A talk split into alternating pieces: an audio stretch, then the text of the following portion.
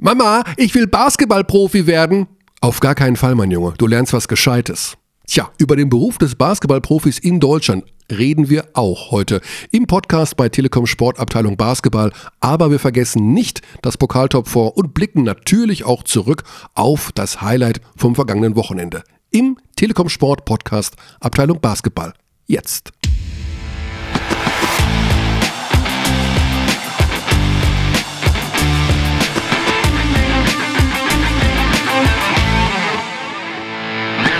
Geht los. Schönen guten Tag. We're back. Alex hat wieder neue Spielerei mitgebracht mit seinem Launchpad. Sind wir jetzt in Live? Das kann was werden heute. Also gerade schon bei der, äh, wenn man das so nennen darf, Probe wurden wilde Exzesse am Launchpad durchgeführt. Das ist ein schönes Spielzeug, Alex, ne? Du liebst es. Guten Tag. Ja, aber traditionell eröffnet er. Er sagt nichts am Anfang, der Herr Dächern, aber er kommt, er ist da. Also da kann ich mich natürlich nicht zu äußern. Er hat sich nicht verkleidet, obwohl heute Oh mein Gott. Faschingsdienstag ist, zum Zeitpunkt der Aufnahme. Ist, Die- das, ist heute Fasching? Heute ist ja, Ja. Faschingsdienstag, weil ich merke schon, dass dir das Thema sehr, sehr fern liegt. Mir auch. Aber ich habe, Ah, ich dachte, du bist verkleidet. ich habe tatsächlich am Samstag in Bayreuth zwei Menschen gesehen mit einem überragenden Kostüm. Und zwar abends um halb zwölf in der Fußgängerzone auf dem Weg äh, von der Halle äh, in die Übernachtungsmöglichkeit.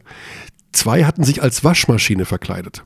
Und das war wirklich überragend gut gemacht. Die hatten aus Pappe, aber wirklich, also Originalgröße, Waschmaschine, Ja. sich umgebunden in irgendeiner Form, richtig mit Luke vorne auch und so.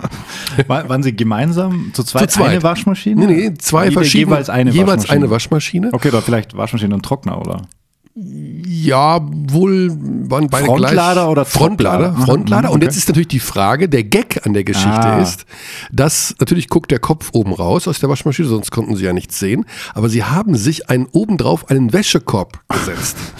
Und der Wäschekorb ist ja an der Seite, der ist ja nur so Verstrebungen, ne? die Mhm. sind ja so durch, du kannst ja durchgucken. Und das sah also wirklich sensationell aus, wie diese beiden Waschmaschinen Samstagabend um halb zwölf durch die Bayreuther Fußgängerzone gingen. Hast du sie angesprochen? Ich habe sie nicht angesprochen, aber, sie, Aber du warst fasziniert. Ich war fasziniert und äh, es wurde auch arg gelacht. Also es waren mehrere Menschen noch unterwegs und äh, das war natürlich die große Show. Wobei das aber noch getoppt wurde Mhm. Oh. vom Kollegen Lüders, der am Sonntag, also ich habe ihm die Geschichte dann erzählt, was ich gesehen habe, die beiden Waschmaschinen. Oh, da ist auch so ein Verkleidungs... Nee, nee, Ja, oder so, äh, weiß ich nicht, aber er, war, er, er oder zeigte mir äh, ein Facebook-Foto, nee, ein Video war es sogar, Mhm. von einem Mann, der sich als Dixie-Klo verkleidet hatte. Jesus. Und das war wirklich sensationell. Du musst dir vorstellen, Dixie-Klo, Tür offen, ja, und man guckt rein und der Typ sieht so aus, als würde er da drauf auf dem Klo sitzen. Nein. Aber die, Okay, die Beine sind aus Pappmaché, der Ja, Oberkörper ja, ist ja, er, seine Mhm. Beine gucken hinten raus aus dem Dixie-Klo, er läuft also Hat er auch ein Launchpad dabei für die er hat, entsprechenden aber jetzt Geräusche? pass auf, der, der. Gag, der Gag ist Ja. noch an der Geschichte. Die Beine gucken ja hinten raus Mhm. und er hat auf seine Originalbeine hinten, also hinterm Dixie-Klo, noch einen Körper gebastelt, der mit den Armen das Klo umgreift. Also es sieht so aus, als würde einer das Dixie-Klo tragen und er sitzt drin auf dem Klo. Aber ich habe ein bisschen äh, äh, Mindfuck. Ne, das sagt man Uh, nicht. Äh, das ist aber ein böses Wort, oder?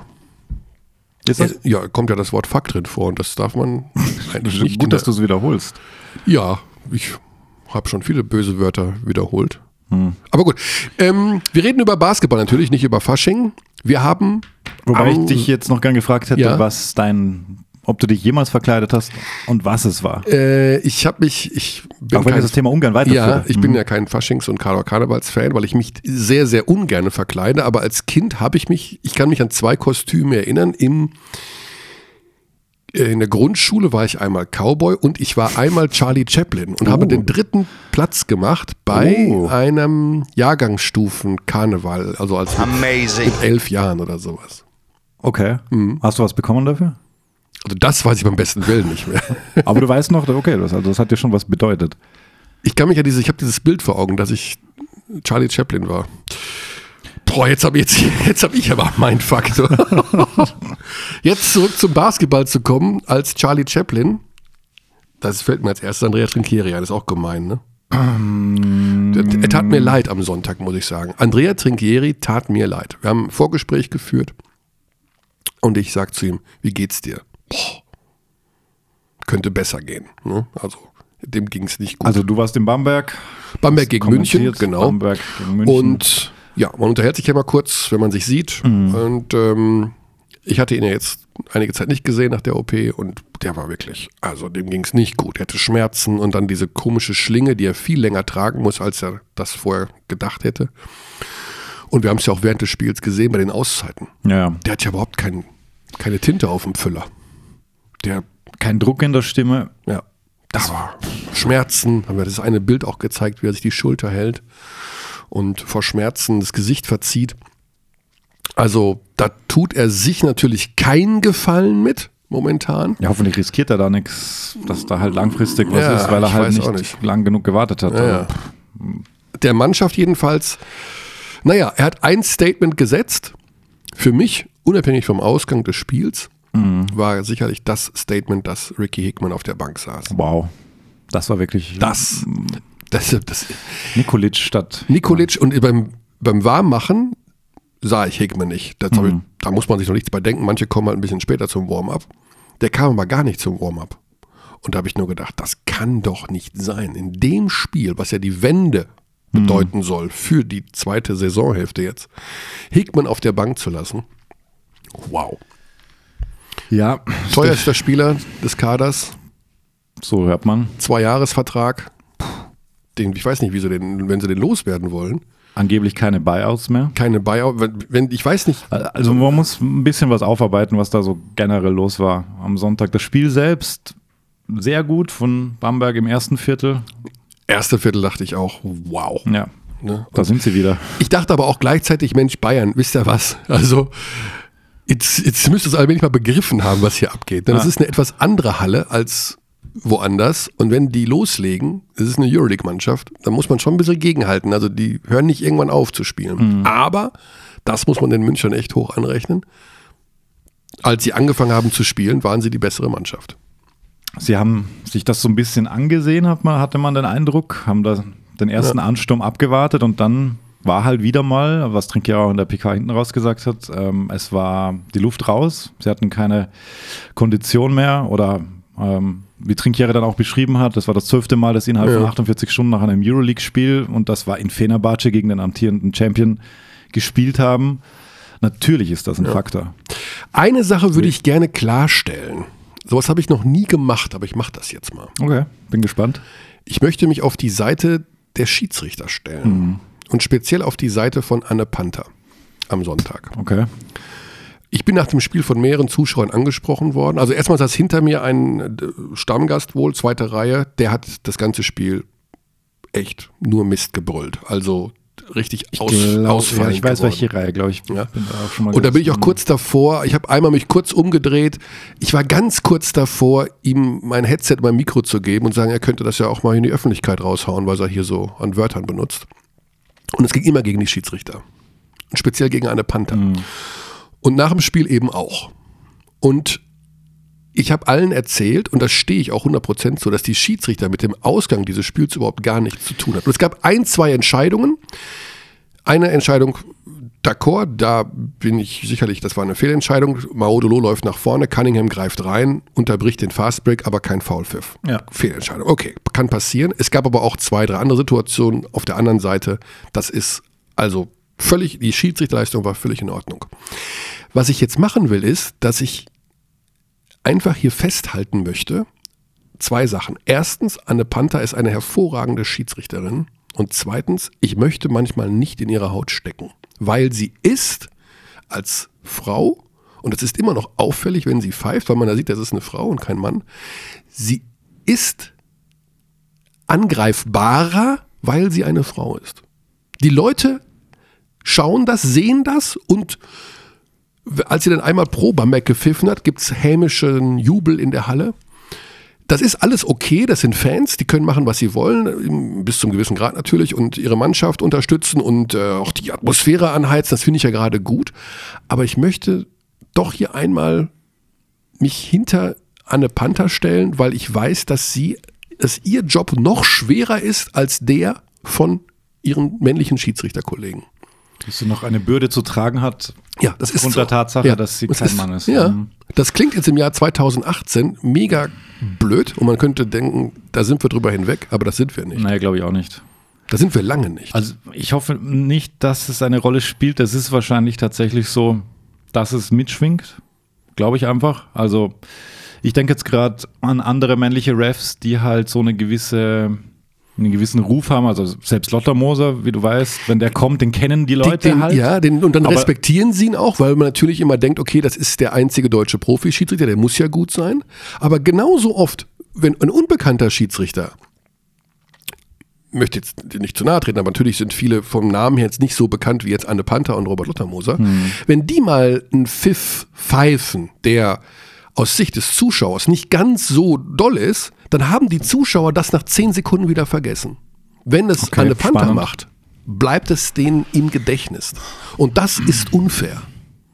Und da wird alles, was sie macht, nochmal auf eine besondere Ebene Also das, gehoben. Äh, multipliziert sich Absolut. Ja. Mhm, Und okay. ich musste nach dem Spiel mit den Zuschauern über die Schiedsrichterleistung diskutieren. Aber was mich auch verwundert, weil das war für mich auch kein Thema. Das ist kein nicht, Thema Das war nicht spielentscheidend. Nein, es geht darum, nicht. wie haben die Bayern sich entwickelt ab Ja. dem zweiten Viertel? Ja. Was ist mit der Bamberger Offensive? Ja. Ähm, Trinkieri hat vor dem Spiel gesagt, ich habe ihm ja die Frage gestellt, wenn die gute Fee kommt und sagt, die Defense kann sich verbessern oder die Offense bis zum Ende der Saison, sucht ihr eins aus, sagt er wie aus der Pistole ja, ja, geschossen wir Defense. uns über die Defense.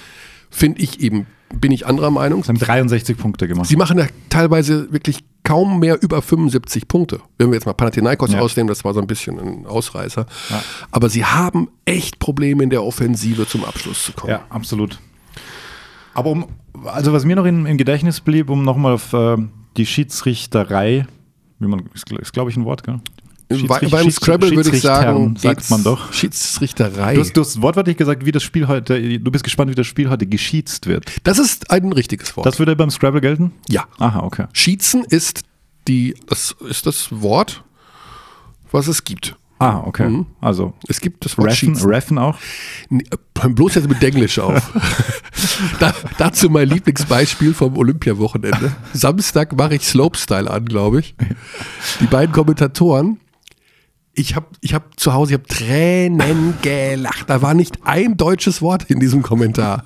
Sie shredden. Die haben Die, die, das, okay, die, die Begriffe mit den äh, 360, 720, nein, hast du nicht gesehen, verstehe ich ja noch. Aber auch alles andere, also auch was der Slopestyler dann da gemacht hat, wurde mit englischen Vokabeln umschrieben von dem Doppelkommentar, also von beiden. Und die gingen so dermaßen ab. Ich wollte, ich hatte irgendwie, wollte ich auf Aufnahme klicken, aber das. Öffentlich-rechtlich? Nee, oder? es war Eurosport. Ah, okay. Ah, herrlich. Ja. Deswegen, bei Denk wo du jetzt gerade Reffen sagst, musste ich daran denken. Nicht Raven, sondern Raven. Ja, Raven. Ähm, nee, was mir da im Gedächtnis blieb, war die Situation, als ähm, Dorel Wright den an sich sehr coolen, äh, nee, deutsches Wort, tollen Stil gemacht hat. Also Äh, cool würde ich doch durchgehen lassen. Ja. Ja, es ist, aber es war cool, es ist das falsche Attribut. Es war einfach ein starker, starkes Play. Der Ballgewinn mit Fastbreak. Ballgewinn mit Fastbreak, äh, schließt per Dunking ab und plötzlich wird es abgepfiffen. Mhm. Große Verwunderung, was ist los? Es gab wohl einen Foul ähm, von Hackett. Von Hackett. Ja, genau.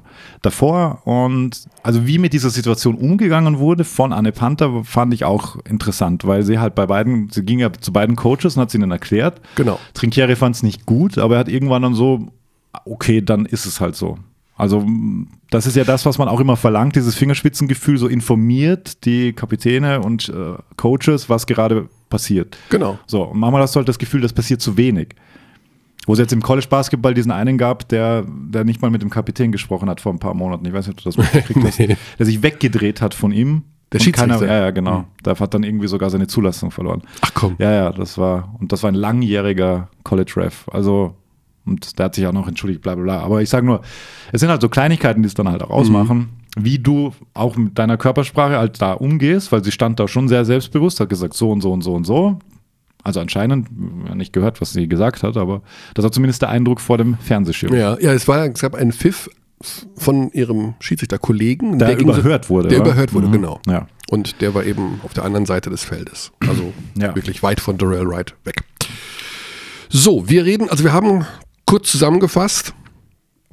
Bamberg gegen München war super Spiel, war super interessant, aber es hat tatsächlich die Limitierung der, des Bamberger Spiels offen zutage gefördert.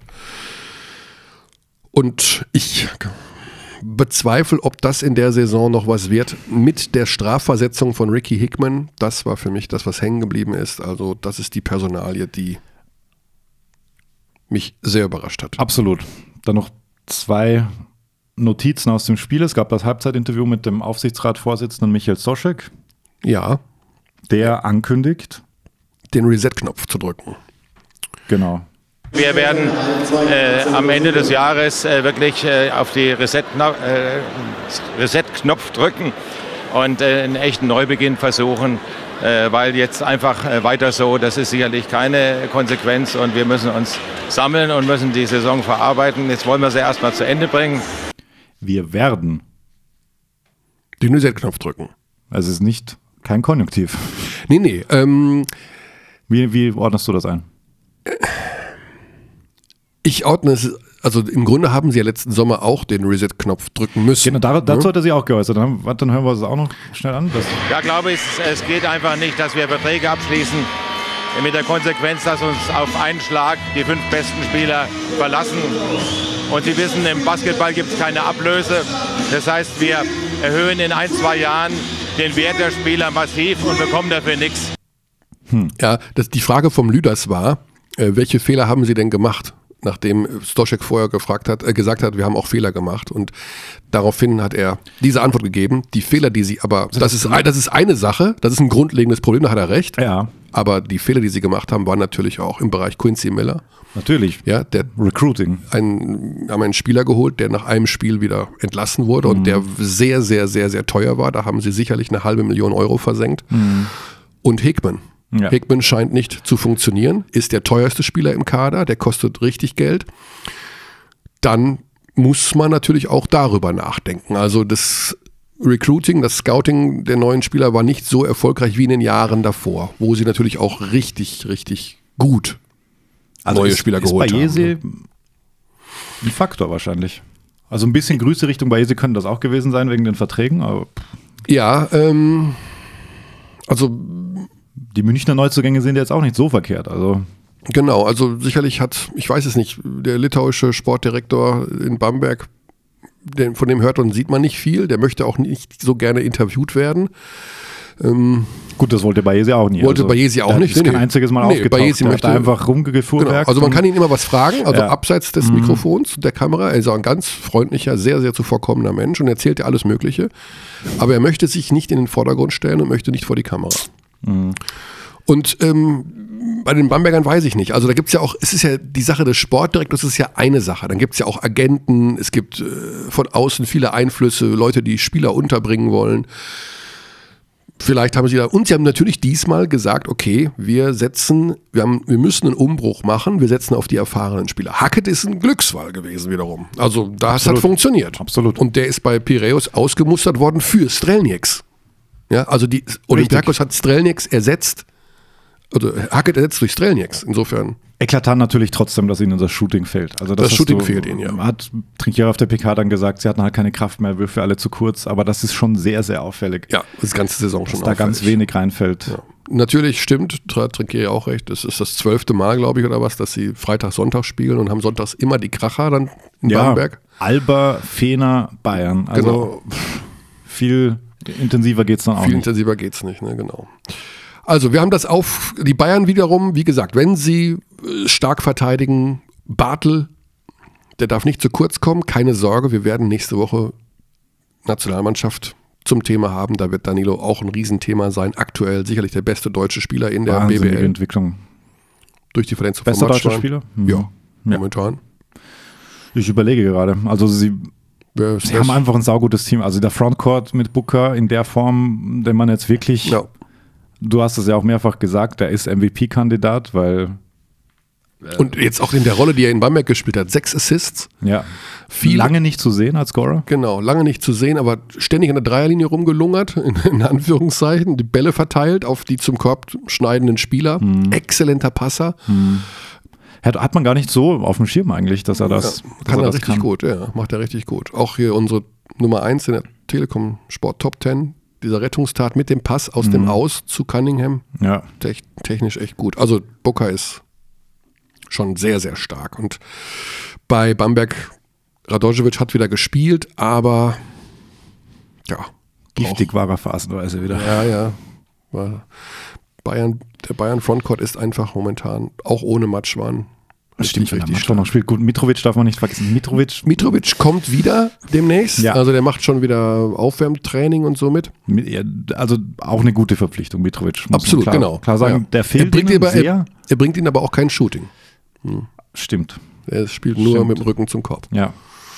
Das dafür, das kann er. Das kann er und das wird ihnen sicherlich auch helfen. Also und natürlich, und deswegen, äh, wir hatten das Thema ja auch noch im Nachlauf, ähm, glaube ich auch, wenn die Bamberger dann mal ihre Euroleague-Saison hinter sich gebracht haben, Ende April und im Mai nur noch BBL spielen, dann kann das, also nur noch Playoffs spielen, dann wird das sicherlich auch noch ähm, weiter nach oben gehen bei den Bambergern. Aber wie gesagt, die Münchner zu schlagen in der Serie min- in der Form. Interessant noch, Jovic ging raus nach zwei Minuten Stimmt, ja. Mit Rückenproblemen. mit Rückenproblemen. Irgendwann kam einer zu mir, ich weiß gar nicht mehr, wer es war, nach dem Spiel und meinte, ach, der hat doch keinen Rücken gehabt, der, hat- der hat schlecht gespielt. Und aber daraufhin wollte ich mir unbedingt nochmal diese zwei Minuten anschauen, die Jovic gespielt hat, aber ich bin noch nicht zugekommen bei dem ganzen Stress. Aber die haben ja das Spiel auch ohne Jovic dann gewonnen. Absolut. Das ist ja er auch, ist noch auch noch nicht so der Faktor, den man erwartet hätte. Wenn er einen guten Tag hat, spielt er überirdisch, finde ich. Aber er hat auch Hänger dabei. Ja. Und du hast halt, ja, es, Hobbs auch so ein bisschen, aber der, aber der, der, der liefert schon konstanter. Konnten Vom Hobbs, Gefühl ja. her. Hobbs Also sie haben dieses Point Guard Problem einfach nicht mehr. Haben dass, sie nicht dass mehr, jetzt nee, zwei genau. Jahre lang wirklich dominant war. Nee. Cunningham kommt immer besser rein. Cunningham kommt immer besser rein, verteidigt auch sehr gut. Ja. Gavel hat zuletzt Probleme gehabt in der Defense, ständig rumgefault und na, da hat es so ein bisschen gewackelt. Aber ansonsten ist die Mannschaft wirklich unglaublich stark. Und wie gesagt, dass sie da aus diesem Loch rausgekommen sind im letzten Jahr, ist ihnen das nicht geglückt beim 90-59. Da hat Bamberg einfach vier Viertel so gespielt wie jetzt im ersten Viertel. Ja. So, jetzt reden wir über. Wir gehen in die Zukunft. Wir gehen in Richtung unseres ersten Gesprächspartners. Wir haben überhaupt kein Telefon hier. Ach, du liebe Zeit. Wenn wir kurz bitten dürften, ähm, Wir müssen unser Telefon haben, da kommt es. um den ersten Gesprächspartner anzurufen. Vielen Dank. Amazing. Denn wir reden jetzt nicht mehr über die Vergangenheit, wir reden über die Zukunft und reden Apropos über. Vergangenheit und Zukunft. Apropos Sveti ist Skifahren. Ja, Svet, ja genau. Also das, wir wurden auch angesprochen natürlich, ob was denn mit Sveti Pesic ist, wann er in den Podcast kommt. Jetzt wird schwierig. Ja, Schöne Grüße nach Barcelona. er war wohl Skifahren, was ich gehört habe, aber er war dann eben auch schnell in Barcelona. Ähm, Ja, ist jetzt wünsche ihm alles. Gute von dieser Stelle. Den Absolut. Podcast hoffen wir dann vielleicht in der nächsten Saison nachzuholen. Ja, Absolut. manchmal laufen die Dinge eben schneller als man denkt. Das war sehr überraschend. Das war sehr überraschend. aber ich meine, er liebt Barcelona. Er hatte auch ähm, eine Wohnung schon immer. Also der war ja auch der Trainer. Ich meine, Ja, der hat äh, das Triple gewonnen. das Triple mit Barcelona gewonnen. 2003. Wir nähern uns gefährlichen Gewässern. Jahreszahlen sind nicht so mein Ding. So, wir rufen mal an bei Basti Doret. Da ist er. Hallo Basti. Hi, servus. Auf der Heimfahrt vom Training. So erwischen wir dich. Das ist Hallo, korrekt, Basti. oder? So schaut's aus, Ja. genau. Ich bin äh, auf dem Weg, also ich bin jetzt schon gleich in Nürnberg. Äh, wir hatten heute Morgen das letzte Training vor dem Bonn-Spiel und jetzt auf dem Weg nach Hause. Auf dem Weg nach Hause. Als gebürtiger Nürnberger in der immer noch in Nürnberg wohnt. Das ist natürlich herrlich. Basti, ich habe äh, in meiner Eigenschaft, mein Beruf bringt es so mit sich, dass ich mit anderen Leuten, mit anderen Menschen über andere Leute reden muss.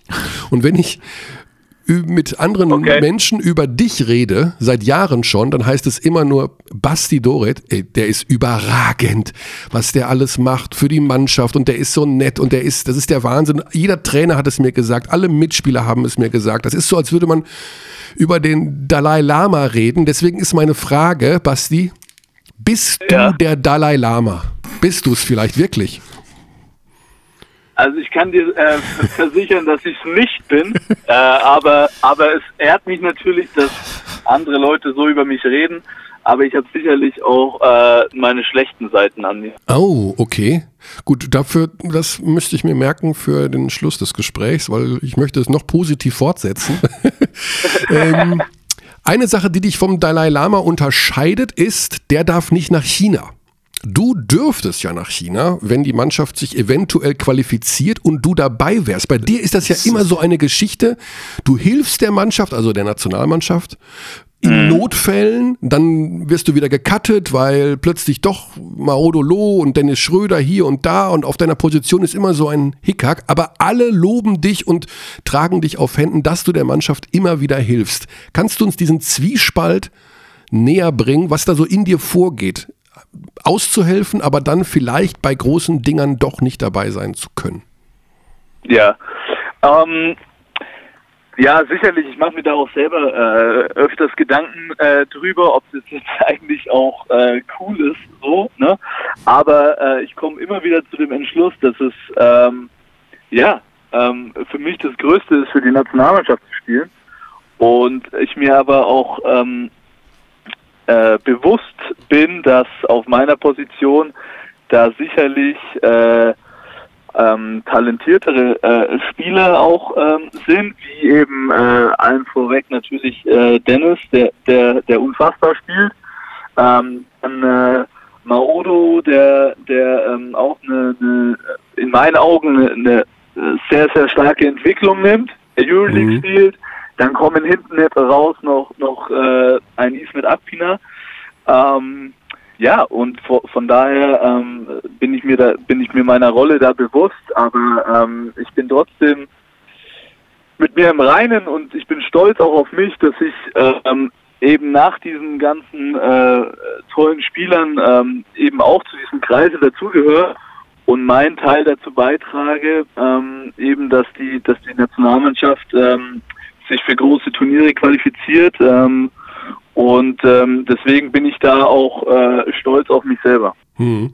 Das sollst du auch sein. Also das ist ja nun äh, nicht einfach nur von den Trainern immer so dahergesprochen, wenn sie sagen, es tat uns wirklich weh, den Basti nochmal zu cutten hinten raus, sondern das ja. ist ja sicherlich auch ehrlich gemeint. Ja, die momentane Situation, die momentane Saison äh, Basti, aus deiner Sicht sehr positiv, ja, oder? Also ihr habt alles erreicht bisher, was ihr euch so vorgenommen hattet. Champions League, äh, eine Runde weiter, Pokal steht jetzt an. Beschreib mal so diese Saison, die du momentan erlebst mit Medi Bayreuth im Vergleich zum Jahr zuvor. Was ist anders, was ist besser, was, was ist momentan so der Stand der Dinge? Ähm, was natürlich auf jeden Fall anders ist, dass wir praktisch einen Wettbewerb dazu bekommen haben und eben ähm, äh, die meiste Zeit äh, unter der Woche äh, bis jetzt auch noch gespielt haben. Ähm, das war natürlich äh, oder ist immer noch für uns eine, eine, sehr große Herausforderung, da unser Kader jetzt nicht gewachsen ist, sondern mhm. von der Spieleranzahl gleich geblieben ist. Ähm, das ist natürlich ein Unterschied zum letzten Jahr. Ähm, da muss man wirklich sagen, dass wir, und da meine ich vor allem auch das, das Trainerteam, äh, einen fantastischen Job macht, ähm, dass wir verletzungsfrei und erfolgreich durch diese Zeit kommen. Ähm, ich denke, äh, so erfolgreich hätte auch, hätten auch wenige Leute gerechnet, dass wir diese Vorrunde der Champions League bestreiten. Mhm. Von daher sehe ich das als ähm, sehr, sehr positiv. Ähm, ja, und der Unterschied, finde ich, zum letzten Jahr ist, dass wir waren natürlich, äh, ich glaube am Anfang letzten Jahres hatten wir so eine Siegesserie, wo wir fast zehn Spiele in Folge gewonnen haben. Da sind wir auf einer Erfolgswelle geschwommen. Und dieses Jahr ähm, nimmt man uns auf jeden Fall anders wahr in der Liga. Ich denke, die, die Mannschaften haben sehr großen Respekt vor uns, den haben wir uns auch verdient. Aber wir, ähm, denke ich, ähm, zeigen auch und, und spielen sehr, eine sehr erwachsene Saison dass wir uns diesen Respekt auch verdient haben. Mhm. Jetzt äh, gibt es wichtige Aufgaben, die anstehen. Also die Champions League, wie gesagt, haben wir schon angesprochen, Top 4 haben wir angesprochen, auch wir nähern uns den Playoffs. Ähm, ich habe ja euren mhm. Geschäftsführer schon gefragt am letzten Spiel, er darf sich eine Sache aussuchen und die tritt auch dann ein. Das wäre Finale BBL, Pokalsieg oder Champions League Sieg. Wofür würdest du dich entscheiden? Du darfst es aussuchen. Also eins passiert dann auf jeden Fall. Also die gute Fee, sag ich mal, kommt da jetzt her. Ja, dann entscheide ich mich äh, für den Pokalsieg. Ja, äh, oh. Titel. Okay. okay. Das ist ja nicht so weit äh, hin. Das sind ja nur zwei Sieger eigentlich, ne? Das kann ja schon nächstes Wochenende passieren. Genau, und deswegen entscheide ich mich auch dafür, weil ich glaube, dass äh, da die Chancen ähm, ja äh, nicht gerade gering sind für uns, ähm, vielleicht ja so ein kleines äh, Basketballwunder zu schaffen. Das sind zwei Spiele. Und ähm, ja, Berlin haben wir schon geschlagen, von daher wissen wir, dass, äh, dass wir die auf jeden Fall besiegen können, mhm. wenn auch natürlich äh, Berlin sich auch gesteigert hat im Laufe der Saison. Und äh, ja, dann muss man auch erstmal schauen, wer dann der mögliche Finalgegner war, wäre. Ähm, von daher äh, denke ich, sind unsere Chancen da gar nicht so schlecht, als Underdog äh, vielleicht die Überraschung zu schaffen. Ja, ja, durchaus möglich. Da sind wir sehr gespannt auf das Spiel. Bin ich persönlich sehr gespannt, weil ich es auch selber kommentiere. Euer Spiel gegen Berlin am okay. Samstagabend. Vorher 18.45 Uhr. 18.45 live und kostenfrei für mhm. alle bei Telekom Sport. Basti, in der neuen Big, in der Basketball-Fachzeitung, äh, ist die ja. Titelgeschichte, da geht es um unter anderem um Deutsche, auch in der Easy Credit BBL. Die Zeitung hat in Zusammenarbeit mit ähm, einer, mit Johannes Herber, also mit einer Gewerkschaft für Spieler, eine Umfrage durchgeführt in der Liga. Und ja. ähm, da haben so 80, 90 Leute, Spieler haben den Fragebogen ausgefüllt. Sagen wir mal so, in der Konsequenz, an der Auswertung war es so ungefähr, dass es den deutschen Spielern in der Liga gar nicht so gut geht. Sie verdienen zu wenig, Perspektive ist schlecht, man muss wahnsinnig oft mit Verletzungen spielen. Ähm, du kennst die Liga besser als ich, besser als wir alle. Kannst du uns so einen Einblick geben? Ist die Situation für deutsche Spieler in der BBL so teilweise jedenfalls so unerfreulich, dass man da schlecht bezahlt und humpelnd seinem Job nachgehen muss? Also äh, ich habe den, den äh, also das große Glück, dass in meinen bis jetzigen, in meinen jetzigen Stationen äh, mir es sehr gut ging ja, ähm, aber ich natürlich auch Kontakt äh, mit anderen äh, deutschen Spielern haben, die ähm, ja auch teilweise leider in Situationen geraten, in denen es für, für die jeweiligen Spieler nicht so positiv aussieht. Mhm. Und ähm, deswegen, also ich habe selber auch an der Umfrage teilgenommen ah, okay. und äh, ich äh, habe auch ein äh, bisschen mitgeholfen, die Umfrage auszuwerten. Mhm. Ähm, von daher ähm, finde ich, finde ich erstmal gut, dass das äh, auch äh, so in der Big äh, erschienen ist, um da einfach mal einen Einblick zu, zu äh, schaffen. Äh, Im Endeffekt ist es immer ähm, objektiv betrachtet, ob, ob jetzt äh, man sich zufriedenstellt mit einer Situation oder eben nicht. Ja, mhm. ich glaube, ähm, dass noch viel getan werden kann, ja, gerade wenn es auch ähm, darum geht, wie junge Spieler ähm, vorbereitet werden aufs aufs Profileben und ähm, eben denen äh, Ratschläge zu geben und auch der Öffentlichkeit mal zu zeigen, wie es eigentlich so um die Spieler steht, weil man bekommt natürlich selber als Spieler auch, ähm, ja, wird man oft mit Vorurteilen konfrontiert. Da denken die Leute, ja, man ist äh, Bundesliga-Basketballprofi und äh, jetzt in meinem Fall noch Nationalspieler, da muss man ja schon lange für, für das Nachleben ausgesorgt haben. Mhm. Und ähm, die Realität schaut äh, natürlich da ein bisschen anders aus. Ja. Andererseits, ähm, ich habe mich gefragt beim Lesen dieses Artikels, wenn ich jetzt ein junger Bursche bin von 15, 16 und ich bräuchte eine Perspektive, was ich so mit meinem Leben anfangen will und wollte bis zum Lesen dieses Artikels Basketballprofi werden. Jetzt steht da, ein Deutscher verdient netto zweieinhalb bis 3.000 Euro. Da möchte ich zwei Sachen würde ich gerne festhalten. Zum einen, natürlich gibt es sicherlich Deutsche, die zweieinhalb und 3.000 Euro netto verdienen. Wenn ich das als 16-Jähriger lese, würde ich sagen, oh, da werde ich auf gar keinen Fall Basketballprofi. Andererseits ja. wissen wir beide sehr genau, dass Spieler wie Maodolo, Danilo Bartel und Basti Doret mehr als zweieinhalb bis 3.000 Euro netto im Monat verdienen. Wie kann man denn den jungen Leuten, irgendwie 15-, 16-Jährigen, das trotzdem schmackhaft machen, ihren Traum oder ihr, auch ihren Wunsch zu erfüllen, Basketballprofi zu werden in Deutschland? Ja, also äh, sicherlich ist es natürlich ein Durchschnitt, ja. Also man muss sehen, dass äh, man weiß auch nicht genau, äh, welche Spieler jetzt da mitgemacht haben. Ne? Also deswegen ist es ja so ein Mittelwert, der da äh, bei irgendwie rausgekommen ist. Und ähm, äh, es ist natürlich so, dass als gerade als junger Profi stellen, stellen sich äh, wahrscheinlich viele dieses Profi-Dasein auch ähm, ja vielleicht zu schön dar. Wenn man dann aber vor, ja. Hm. ja, es ist halt und wenn man dann ähm, vor, vorweg schon informiert wird, wie eigentlich die Situation aussieht. Ja? Mhm. Ähm, man kann ja nicht damit rechnen, dass man jetzt vielleicht, äh, ich nenne es jetzt mal unter die Top 20 kommt und man dann eben gutes Geld verdient, ja, sondern man muss natürlich auch damit rechnen, dass es vielleicht äh, für die unteren 20 äh, nur reicht und dann verdient man eben nicht so viel und dann muss man sich Gedanken machen, was mache ich nebenbei? Mhm. Weil von diesem Geld kann man eben äh, nicht besonders gut planen. Man kann es natürlich für jetzt, fürs Leben reicht es natürlich, ja. Mhm. Aber man muss sich dann schon während der Karriere Gedanken machen, wie es danach aussieht. Absolut, ja.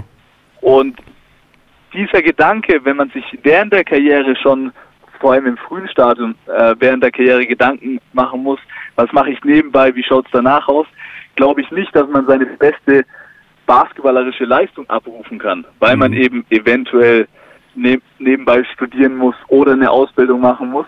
Und dann fällt so ein bisschen der Fokus weg und dadurch leidet natürlich die Leistung. Ja? ja. Und ähm, ja, also ich glaube, dass ähm, diese Studie natürlich vielleicht auch manche abschrecken kann. Ne? Also wenn sich jetzt da einer denkt, ja, ich bin gerade so ein bisschen Basketballspieler, aber ich bin auch in der Schule relativ gut, dann studiere ich und mein Einstiegsgehalt ist höher als das, was der Durchschnitt ist, mhm. dann denken vielleicht auch viele, hm, ist das so lohnenswert? Allerdings glaube ich, dass ähm, ja alleine ähm, da auch einmal die Karten auf den Tisch zu legen, das trotzdem eine gute Sache war. Ja. Jetzt aber auf deine Frage zu kommen, wie kommt man an die jungen Spieler und begeistert die dafür, Basketballprofi werden zu wollen, ähm, ist natürlich, dass die Liga ähm, da sich auch positiv entwickelt. Ich glaube, dass es schon Zeiten gab, wo es viel, viel schlimmer ist, war äh, zumindest. Und ähm, wir deutschen Spieler ähm, schon sehr davon profitiert haben, dass wir eine deutschen Regel haben. Das wollte ich gerade sagen. Ich dachte immer, dass es den deutschen Spielern seit der 6 plus 6 Regel so gut geht, weil überall, wo ich hinkomme, heißt es, ja, wir bräuchten echt deutsche, gute deutsche Spieler, aber die gibt es ja kaum. Deswegen, das aber man muss dann wohl festhalten, dass es einen klaren Gehaltsunterschied gibt zwischen den guten und sehr guten deutschen Spielern und dem Rest, wenn man das dann so ja. auswertet, ja. Weil natürlich auch die guten bis sehr guten Ausländer bezahlt werden müssen. Das ist ja auch Fakt. Ja, ja andererseits durch die durch die deutschen Regel ist natürlich ähm, hat man natürlich als deutscher Spieler auch die Chance, sich so äh, zu ähm, ja, zeigen und beweisen, dass man halt ähm, einer davon wird, der, der ähm, gut bezahlt wird. Mhm. Und ähm, das war ja so vor der deutschen Regel so ein bisschen eigentlich, ja, nicht unmöglich, aber haben ja noch weniger geschafft als, als jetzt. Ja. Ne? Also von daher sehe ich die Entwicklung trotzdem äh, weiterhin positiv. Ja.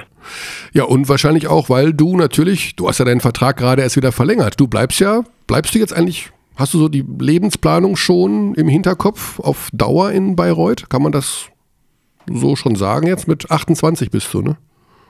Ich bin 28, hm. werde dieses Jahr 29. Ähm, ja, also die, die nächsten drei Jahre werde ich weiterhin in Bayreuth sein und äh, mir gefällt es hier sehr gut.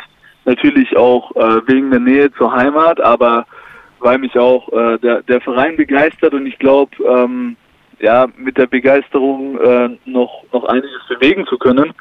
Allerdings nach den drei Jahren ähm, bin ich 32. Ich glaube, da danach äh, würde noch würden noch ein paar Jährchen oder oder ein zwei äh, noch gehen. Von daher muss man dann schauen, ob ob Bayreuth noch äh, ja ähm, das Richtige ist.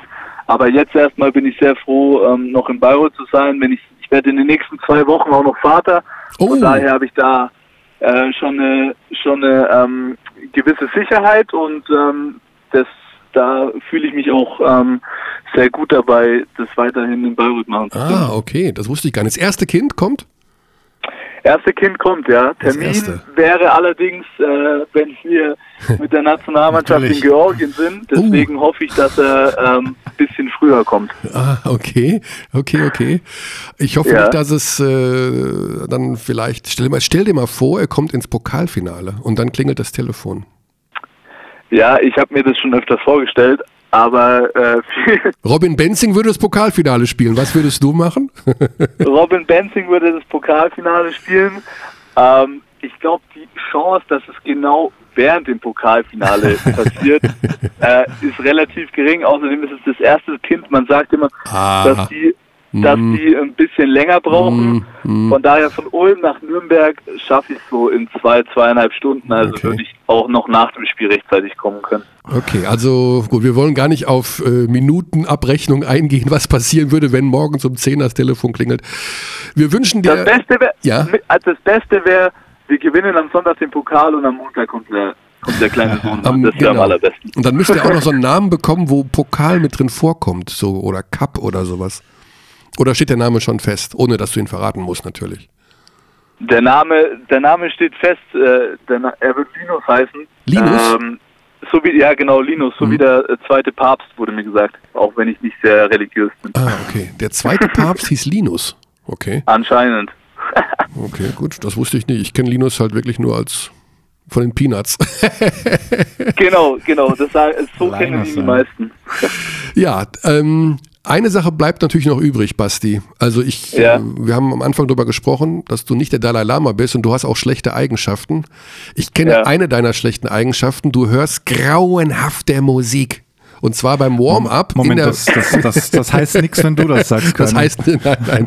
Beim Warm-up in der Bayreuther Oberfrankenhalle, wenn du mit Steve Wachalski euer weit vor allen anderen euch warm machst, muss der Hallen-DJ deine Musik spielen. Und die ist sehr, sehr, sehr hart und also für mich unhörbar. Ohne dass was, es jetzt, was läuft denn da? Äh, was ist Der denn so? läuft meist, meistens läuft da, ähm, also er fängt an, er versucht immer seinen Hip-Hop zu spielen. Mhm. Ja, aber dann kriegt er gleich einen kleinen Anschiss von mir und äh, ich brauche zum Aufwärmen oder vorm Spiel brauche ich immer Rockmusik. Für den einen ist es vielleicht zu Ach. hart. Und Also Steve mein will Lieblingslied Hip-Hop ist von hören und du Motorhead. willst, und du willst Nee, der Hallen-DJ will, Ja, der Hallen-DJ will Hip-Hop hören, Ach so, ich. okay, Ja. und Ja. du willst den Rock. Ach so, okay. Und ja. dann kommt wirklich sehr, sehr harte Mo Rockmusik. Motorhead? Ja, ich weiß Motorhead, Ace of Spades, ja. Ah, Oh, ah, Beispiel. okay, das ist ein Klassiker. Okay. Er ist Gut. ein Klassiker. Aber was wir ich, natürlich- ich verstehe es, wenn Lemmy, du hättest ihn auch Lemmy nennen können, dann deinen Jungen. Ja, wäre geil gewesen. Aber hätte die Frau was dagegen gehabt. Ähm, dann sag uns doch noch eine schlechte Eigenschaft. Die wollen wir natürlich zum Abschluss dann doch noch hören. Wenn alle dich so loben und du sagst, du hast auch schlechte Seiten, dann muss uns eine davon verraten. Ja, ich bin ein sehr schlechter, also ich bin ein sehr, sehr schlechter Verlierer. Äh, Ah, in okay. allen, in allen Lebenslagen. Mhm. Ähm, und äh, gerade auch beim Training, wenn da ein Trainingsspiel verloren geht oder ein Wurfwettbewerb, dann fliegen schon mal die Bälle durch die Halle. Okay. Ähm, und dann muss der arme, äh, arme Eddie äh, die Ah, der Bälle Eddie, wieder aufsammeln. Der wird von dir ja sowieso ganz gut begleitet auf den sozialen Medien und da kommt der ja, der wird, vor. der wird gepusht. der wird gepusht, ja. Er ist schon Legende ein bisschen, gell? Er ist Eddie Legendo auf jeden Eddie Fall. Legendo, Ich will- genau so geht's, ja. ich will ihm auch seinen eigenen Account machen, aber ich habe noch nicht sein Einverständnis. Ich habe ihn auch Ähm, kennengelernt, damals bei, beim Dreh, als, äh, als wir die Doku gemacht haben. Ja. Da hat er mir auch erklärt, was ich wo wie ma- machen kann. So, ja. Er ist ein Klassiker. Er Ja. ist, er ist, äh, der war auch auf meiner Hochzeit und so weiter. Also er ist wirklich äh, ein äh, wie so ein Opa für mich. Aha. Deswegen ähm, schimpft er dann immer, dass er, dass er die Bälle wieder alle einsammeln muss. Und ja, ich bin einfach ein sehr schlechter Verlierer und kann dann auch ähm, ja Kann man im schlecht Basketball ja zumindest äh, in etwas Positives ummünzen, Ansporn fürs nächste Spiel in dem Fall. Ja, also die, die, die Energie wird dann schon auch schnell wieder ins Positive umgewandelt. Genau. Morgen geht's noch nochmal gegen Bonn zum Abschluss unseres Gesprächs. Äh, vielleicht einen kleinen Ausblick. Wäre das, das wäre ein möglicher Playoff-Gegner. Nach dem aktuellen Stand wäre es so. Äh, Mhm. Auch kein Traumlos, oder? Sag ich mal. Oder ja, egal. absolut Wurscht. nicht. Ab, abso also ja, äh, Bonn ist, glaube ich, eine sehr, sehr gefährliche Mannschaft. Mhm. So ein bisschen unberechenbar. Also das letzte Spiel gegen Ludwigsburg, also das habe ich mir angeguckt. Das war ja der Wahnsinn. Also, das war ja wie ein Tennismatch, so schnell ging es hin und her. Ähm, ja, äh, wäre wär sicherlich wahrscheinlich nicht der dankbarste Gegner in den Playoffs, aber wir wollen uns jetzt erstmal darauf fokussieren, Genau. dass wir äh, möglichst ähm, den Heimvorteil uns sichern. Mhm. Und ähm, das ist, denke ich, schon mal auch ein großer Schritt. Ähm, und dann muss man eh in den Playoffs, äh, wenn man was erreichen will, Ja. irgendwie gegen jeden zurechtkommen. Ähm, Im Moment ist ja auch noch so, dass man nicht ganz genau weiß, wo Bamberg am Ende landen wird. Mhm. Von daher ähm, wäre es vielleicht auch möglich, dass eine mögliche Paarung äh, so ein Oberfranken-Derby wäre. Ich denke, ähm, wenn sich da Bamberg, und ich glaube immer noch fest daran, dass sich Bamberg findet und, und äh, die Saison stark beendet, wäre das sicherlich auch nicht der beste Gegner von allen. Äh, deswegen ähm, bleiben da in den Playoffs eh nur schwere Gegner, aber Genau. das, das Wichtigste wäre für uns der Heimvorteil. Ja. Und wie gesagt, am kommenden Wochenende der kürzeste Weg zum Titel, den es im deutschen Basketball gibt. Mit den zwei Genau. Siegen am Samstag und am Sonntag. Basti, jetzt haben wir dich ein bisschen abgehalten, dass du deine wahrscheinlich hochschwangere Frau jetzt zehn Minuten später siehst. Genieße trotzdem. Ja, das macht nichts, das tut auch mal ganz gut.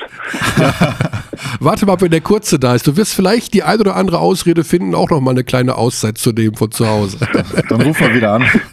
Du musst dringend beim Perfekt. Podcast anrufen. Wir sind jederzeit, als Alibi stehen wir jederzeit zur Verfügung. Perfekt, das merke ich mir. Gut, ich danke für deine Zeit. Ganz, ganz liebe Grüße nach Oberfranken und äh, momentan mehr nach Mittelfranken, nach Nürnberg. Ja. Und äh, wir sehen uns am Pokalwochenende in Ulm. Danke für deine Alles Zeit. klar, ich freue mich. Danke euch Ja. zwei. Vielen Ciao. Dank. Ciao. Bis dann. Ciao. So, Ja, kann man nur gratulieren. das. Linus. Linus. Linus. Mhm. Und Philipp Heiden wird auch Vater. Ach, Hat er in unserem Interview, hat er, äh, der jetzt ja in äh, Tübingen spielt und lange Zeit in Bayreuth in gespielt Bayreuth hat, gespielt hat, ja. war ja in unserem Interview nach dem Spiel Bayreuth gegen Tübingen und hatte sich sehr aufgeregt über die Schiedsrichter und dann habe ich, und das ist der beste Kumpel wohl von Steve Wachalski oder ein guter Kumpel, sagt er, Bier trinken, keine Zeit, muss nach Hause, Frau ist hochschwanger. Ja, Gut, also da ist Fruchtbares im Umlauf in der Easy Credit BBL. Ja, wir haben ganz kurz das Thema gerade angerissen. Ich war ein bisschen überrascht über diese Aussagen aus dieser Big-Umfrage, ähm, dass es den deutschen Spielern nicht teilweise jedenfalls nicht ganz so gut geht, dass sie nicht ganz so doll bezahlt werden. Ich denke, es gibt einfach eine riesen Diskrepanz zwischen den absolut. Topverdienern und. Topspielern und dem Rest. Also ein Aspekt darf man auch nicht vergessen in der Liga, wenn es um diese Anreize geht, dass du jetzt halt vielleicht abgeschreckt werden könntest. Trotzdem hast du halt immer deine Paul Zipsers, Daniel Tysons, Maxi Klebers, die, glaube ich, eine größere Anziehungskraft sind, dass du halt siehst, okay, die haben da gespielt und werden direkt in die NBA verpflichtet. Darf man auch nicht vergessen. Ja. Also klar, am Anfang ist es sicher schwer und wenn du Nachwuchsspieler bist und äh, 11., 12., 13. Mann und knapp im Kader und dann wieder nicht und Aufwandsentschädigung vielleicht gerade mal bekommst. Ich weiß auch nicht, inwiefern das diesen Schnitt eventuell senken kann, wenn halt solche auch mitgemacht haben. Und ich denke mal, wenn du jetzt, sagen wir mal, Basti hat jetzt mitgemacht. In, manchmal denke ich mir ja auch, wenn man jetzt so einen Top-Mann nimmt, der jetzt viel Geld verdient von den Deutschen, weiß ich nicht, halt, weiß ich nicht, Marodolo oder Danilo Bartel, halt die Guten, die mehr verdienen, füllt man dann einen Fragebogen aus und schreibt rein, ich verdiene, was weiß ich, 300.000 oder macht, Ja, man- macht man gute ja Frage. Macht man eigentlich nicht in Deutschland. Nicht. Ich, Es gab die berühmte Kolumne von dir, äh. meistgelesensten, Hosen runter, wir sprechen über Geld, ja, auf dieser alten Seite aus telekombasketball.de. Ja, ich finde das einerseits Das war gut. wie das in den USA funktioniert, dass dort die Gehälter Mhm. so offengelegt werden von den Spielern. Natürlich ein anderes System wegen Salary Cap, da muss man das ja Da auch muss wissen. man das machen. Es gibt in Skandinavien Privatleute, also da gibt es ja Indexe anscheinend. Ja, man, man, es gibt kannst. andere Länder, wo man nachschauen kann, was der Nachbar verdient. Genau. Deswegen verdienen dort auch, oder du hast keine, kein Gefälle beim ähm, Mann und Frau beim Gehalt. Ja. Weil halt jeder sagen kann, hey, ich mache das Gleiche. Ja. Andererseits würde ich, Aber das wäre, Ich also ich, finde möchte- das, das, ich find das auch krass. Also, ich bin damit groß geworden, dass man nicht so rum erzählt, wie viel man verdient. Wenn ich jetzt sagen würde, es wird per Gesetz festgelegt und alle müssten offenbaren, was sie verdienen, fände ich es wiederum ganz lustig. Aber irgendwie auch komisch. Also es ist, ich finde, wir Deutschen haben da, glaube ich, eine ganz andere Philosophie. Ich weiß nicht, Ja, wie es ja. bei euch in Österreich ist. nee, da wird auch nicht, da sprechen wir nicht drüber. Sprechen wir nicht drüber, ne? Ja, ja nicht. So, wir haben gerade das Thema gehabt mit den Deutschen und ähm, mit der Lage der Liga und wir haben diesen Fragebogen angesprochen, den es da gab. Der wurde unter anderem von ähm, Johannes Herber mit initiiert. Johannes Herber, ehemaliger Bundesligaspieler, ehemaliger Nationalspieler, war mit dabei 2006 bei der WM sogar, glaube ich. Und hat vorher gespielt bei Alba Berlin und hat dann relativ früh seine Karriere beendet wegen zahlreicher Verletzungen. Da gibt es ganz viele Geschichten. Da hat er seinen Körper richtig kaputt gemacht, hat er gesagt. Jedenfalls, Johannes Herber ist derjenige, der jetzt bei der World Player Association ist, also eine Weltspielergewerkschaft, ist da ins Leben gerufen worden. Die in der Schweiz residiert. Die in der Schweiz residiert, genau. Da wohnt er auch? Da wohnt er wow. auch. Und okay. ich denke, jetzt ist es mal Zeit, dass wir ihn anrufen. Absolut. So, und da ist er, Johannes Herber. Hallo. Hallo Michael. Ja, äh, ähm, alle sagen Joe, oder? Alle Basketballer, die Johannes heißen, heißen Joe. Kann das so, stimmt das so eigentlich? das Problem ist, dass man meistens amerikanische Trainer hat. Ja, genau. Johannes nicht so gut aussprechen können. Dann bleiben wir bei Joe. Wir haben gerade schon mit Basti Doret äh, längere Zeit gesprochen. Also wir sind schon im Thema drin hier bei unserem Podcast heute, ähm, was die Titelgeschichte der Big äh, betrifft. Also wir haben ja auch schon mal ein Vorgespräch geführt vor einigen Monaten über dieses Thema. Ganz kurz, damit wir von vorne das mal kurz aufdröseln. Ich habe es gerade auch schon angesprochen. Du bist jetzt bei einer Spielergewerkschaft, die sich weltweit für die Rechte von Spielern einsetzt. Ist das so korrekt? Ja, genau. Das ist die World Players Association und wir, genau, wie du es gesagt hast, setzen uns für die für die Rechte der Spieler weltweit ein. Mhm. Wir haben ähm, ungefähr 85.000 Spieler, die wir repräsentieren, durch unsere Mitgliedsorganisation, die eben ähm, nationale Spielergewerkschaften sind. Mhm. Jetzt habt ihr diese Umfrage durchgeführt, die wir hier auch schon äh, in der Sendung jetzt gerade mehrfach angesprochen haben. Äh, so ein bisschen die Kernaussage war, dass es den deutschen Spielern in der Easy Credit BBL oft gar nicht so gut geht. Also die verdienen nicht viel, im Schnitt stand dort zweieinhalb bis 3.000 Euro, äh, müssen oft durch Verletzungen durchspielen mm, und die Perspektive ist auch nicht so prall. Eigentlich hatte ich ja gedacht, dass sich die Situation der Deutschen in der BBL durch die 6 plus 6 Regel verbessert hat. Hat sich da innerhalb der Deutschen aus deiner Sicht auch so eine Zweiklassengesellschaft entwickelt?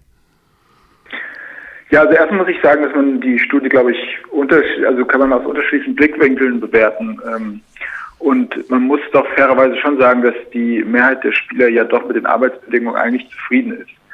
Also das würde, das würde ich jetzt mal vorne wegstellen. Mhm. Ähm, aber ja, ich sehe äh, da eben ein Problem bei den deutschen Spielern. Du hast angesprochen, äh, durch die Quote, die ja, glaube ich, im Grunde schon eine sehr positive Entwicklung im deutschen Basketball angestoßen hat. Aber sehen wir doch auch, dass es eben einen Teil der deutschen Spieler gibt, die sehr gut verdienen und aber ich mal einen großen Teil, ähm, gerade die jungen Spieler, die halt sehr, sehr wenig verdienen. Ähm, es gibt ja schon einen sehr hohen Prozentsatz, der halt eben nur bis zu äh, bis zu ähm, 2000 Euro verdient. Mhm. Und ähm, da muss man sich eben überlegen, ich meine, das ist natürlich kein schlechtes Gehalt, für vielleicht für einen normal Arbeitstätigen, aber für jemanden, der weiß, dass seine Karriere relativ kurz ist und ähm, sehr risikobehaftet ist, mit ne, dieses Risiko, ähm, sich zu verletzen oder auch, äh, auch einfach mal aus dem Team zu fallen und ähm, auf was anderes angewiesen zu sein, ist es eben nicht viel Geld, wenn man darüber nachdenkt, was für eine Perspektive bietet es dem Spieler. Und ich glaube, die Lehre, die daraus zu ziehen ist, ist schon, dass sich die Clubs eben überlegen müssen, oder die BL und auch der DB, welche Verantwortung haben wir denn gegenüber den Spielern, die wir ähm, eben ja in dieses in diesen Profizirkus reinwerfen, von ihnen sehr hohe Professionalität erwarten, was ihre Disziplin angeht, was ihre Trainingszeiten angeht, ihre Erreichbarkeit, ähm, den Druck, den sie ausgesetzt sind, das Risiko, dass sie für Verletzungen eingehen. Und was bieten wir dann auf der anderen Seite für ihre persönliche Entwicklung, dass sie dann aus einer Karriere auch rausgehen können und sich bereit fühlen für irgendwie für, für den für den zweiten und größeren Abschnitt ihres Lebens. Hm. Das heißt also, deiner Meinung nach muss die Liga oder, oder der Verein oder beide dem Spieler auch noch so eine Art Zusatzausbildung ermöglichen oder ein Parallelstudium oder weil Geld kann es ja nicht geben eigentlich. Nee, genau. Nee, ich glaube einfach, dass man mehr möglich, das wäre wichtig, einfach mehr Möglichkeiten zu schaffen für die mhm. Spieler. Mhm. dass, dass sie eben so eine, äh, wenn wir ihnen nicht eine Perspektive bieten können, dass sie, dass sie nach der Karriere ausgesorgt haben, dann müssen wir ihnen helfen, ähm, äh, sich weiterzuentwickeln. Und, und, ganz unabhängig davon, ob sie eine Perspektive haben ähm, oder ob, ob, sie ausgesorgt haben, ist es doch wichtig, dass sich ein Spieler in, der, in seinen zehn Jahren Karriere auch als Mensch weiterentwickeln. Absolut, ja. Und, und ich, ich sehe da schon auch eine Sorgfaltspflicht von seitens äh, der Liga und des Verbandes, dass man sich eben mal Gedanken macht, so was können wir denn tun, äh, dass wir den Spielern dieses ermöglichen. Und da gibt es ganz tolle Modelle aus, aus anderen Ligen, zum Beispiel aus England vom Rugby oder vom Cricket, die, ähm, wo eben die Spielergewerkschaften aber oder auch die Ligen selber solche sogenannten Player Development Programme haben, wo mit den Spielern eben gearbeitet wird. Also psychologisch, ähm, mhm. aber dann auch einfach ja auf Bedacht auf Weiterbildung und Persönlichkeit, Persönlichkeitsentwicklung. Mhm. Muss man natürlich sagen, das kostet Geld. Und da muss man sich natürlich überlegen, woher soll das kommen. Ja. Aber ich finde prinzipiell, und das war jetzt auch das Ziel des Artikels, dass man sich erstmal ja, überlegt, wenn wir doch ähm, dahingehend arbeiten wollen, dass wir die beste Liga in Europa werden, dann müssen wir doch auch ein bisschen weiter denken als nur, als nur an das Sportliche, weil man ja auch davon ausgehen kann, dass sich irgendwie ein gesunder Spieler, der auch im Kopf klar ist, ähm, hoffentlich auch, äh, dass, dass er dann hoffentlich auch ein besserer Spieler wird. Mhm. Ich hatte das gerade auch schon, oder wir haben es mit Basti kurz thematisiert. Wenn ich jetzt aber ein 15-, 16-Jähriger bin und spiele sehr, sehr gut Basketball und lese diese Studie jetzt und in der Spalte durchschnittliches Einkommen eines deutschen Profis in der Liga steht zweieinhalbtausend Euro, dann sage ich doch als 15-, 16-Jähriger, oh, das habe ich mir aber anders vorgestellt, das, dann werde ich doch lieber was anderes. Also hat man nicht auch, kann man nicht so ein bisschen auch ja, dadurch die Ängste schüren von jungen Leuten, dass sie eben nicht Basketballprofi werden wollen, dass es so ein bisschen den gegenteiligen äh, Effekt hat? Ach, ich glaube nicht, dass es, ähm, dass es Ängste schürt. Ähm ja, oder zumindest, dass es das Berufsbild des Basketballprofis so ein bisschen in Mitleidenschaft gezogen wird. Ja, das heißt in Mitleidenschaft. Also ich glaube, das, ist, es rückt, es rückt es eher ins, ins rechte Licht. Mhm. Äh, und ich glaube, dass ähm, das, ja, vielleicht, vielleicht trifft man dann als junger Spieler oder beziehungsweise auch die Eltern, die ja da auch eine Mitsprache haben, die Entscheidung eben bedachter oder überlegt sich halt, was kann ich denn noch, was kann ich denn noch nebenbei machen oder wie kriege ich denn beides hin? Mhm dass ich mich eben, dass ich entweder eine Ausbildung machen kann oder, oder sogar ein Studium, äh, damit ich bereit bin äh, für eine zweite Karriere, weil, ähm, es, es, weil also ich glaube, dass er eigentlich die Leidenschaft ähm, und der Wille, Basketballprofi zu werden, wahrscheinlich doch bei den meisten Jungspielern überwiegt mhm. und sie sich davon nicht zurückhalten lassen, dass sie dann in Anführungsstrichen nur zweieinhalbtausend Euro im Monat ja. verdienen Jetzt ist deine aktive Zeit ja noch nicht, noch, noch nicht so ganz so lange her. Du bist ja auch erst Mitte 30. Ähm, wenn du jetzt diese aktuelle Situation, also wirklich jetzt, wie es momentan ist, in der Easy Credit BBL vergleichst mit deiner aktiven Zeit von vor zehn Jahren oder vielleicht auch noch länger, hat sich da irgendwas verändert, auch im Bereich von dem, was du dir wünschst, also diese begleitenden Maßnahmen und auch im Bereich von Bezahlung oder medizinischer Versorgung. Man geht ja eigentlich davon aus, dass die Strukturen deutlich professioneller geworden sind. Ja, das glaube ich schon. Ich glaube, das bildet die Studie auch ab. Also dass es da schon äh, so einen Professionalisierungsschub gegeben hat. Also ich glaube, das sieht man, wenn bei den Bewertungen, bei den medizinischen Bedingungen, mhm. ähm, allgemein bei den ganzen Rahmenbedingungen. Man sieht ja auch, die Spieler sind zufrieden mit den Wohnungen, die sie bekommen, mit den Autos, die Gehälter kommen pünktlich. Äh, zu Beginn meiner Zeit, äh, so Mitte der Nullerjahre, glaube ich, gab es noch viel mehr Fälle, wo man diesen Semi-Professionalismus eben gespürt hat. Ja, also dann kamen die Gehälter nicht oder ähm, man hatte eben keinen Physio beim Training und noch nicht mal Eis da und ähm, die Reisen waren schlecht organisiert. Man fuhr noch, noch mehr in Kleinbussen oder sogar in Privatautos zu spielen. Äh, und ich glaube, da hat sich schon schon einiges ja. Getan. Du verfolgst das Geschehen. Du bist jetzt in der Schweiz angesiedelt, so wie die Gewerkschaft auch. Ist das korrekt? Ja, richtig, ja. ja. Aber du verfolgst logischerweise das Geschehen noch äh, im Basketball. Was sind so die Sachen, wo du unheimlich gerne hinschaust? Also sagen wir mal jetzt Länderspiele, Euroleague oder BBL oder spanische Liga, was oder NBA von mir aus auch? Also NBA gucke ich mir gar nicht an. Ah, okay. Äh, dafür, dafür ist mir meine Zeit zu schade. Äh, nee, also ich oh, da würde ich aber gerne noch, noch einen Satz zu hören. Warum, wieso denn? Die spielen doch total gut.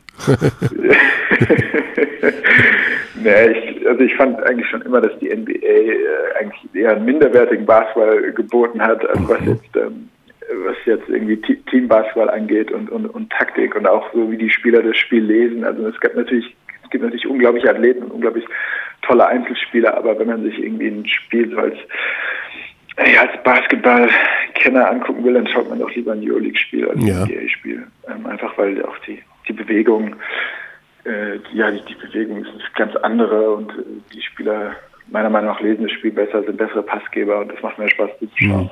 Insofern würde ich gerne in der Euroleague gucken, aber leider gibt es hier in der Schweiz ein, ein, ein Geoblocking für, für die Euroleague auf Telekom Sport, sodass mir das leider verwehrt bleibt im Moment.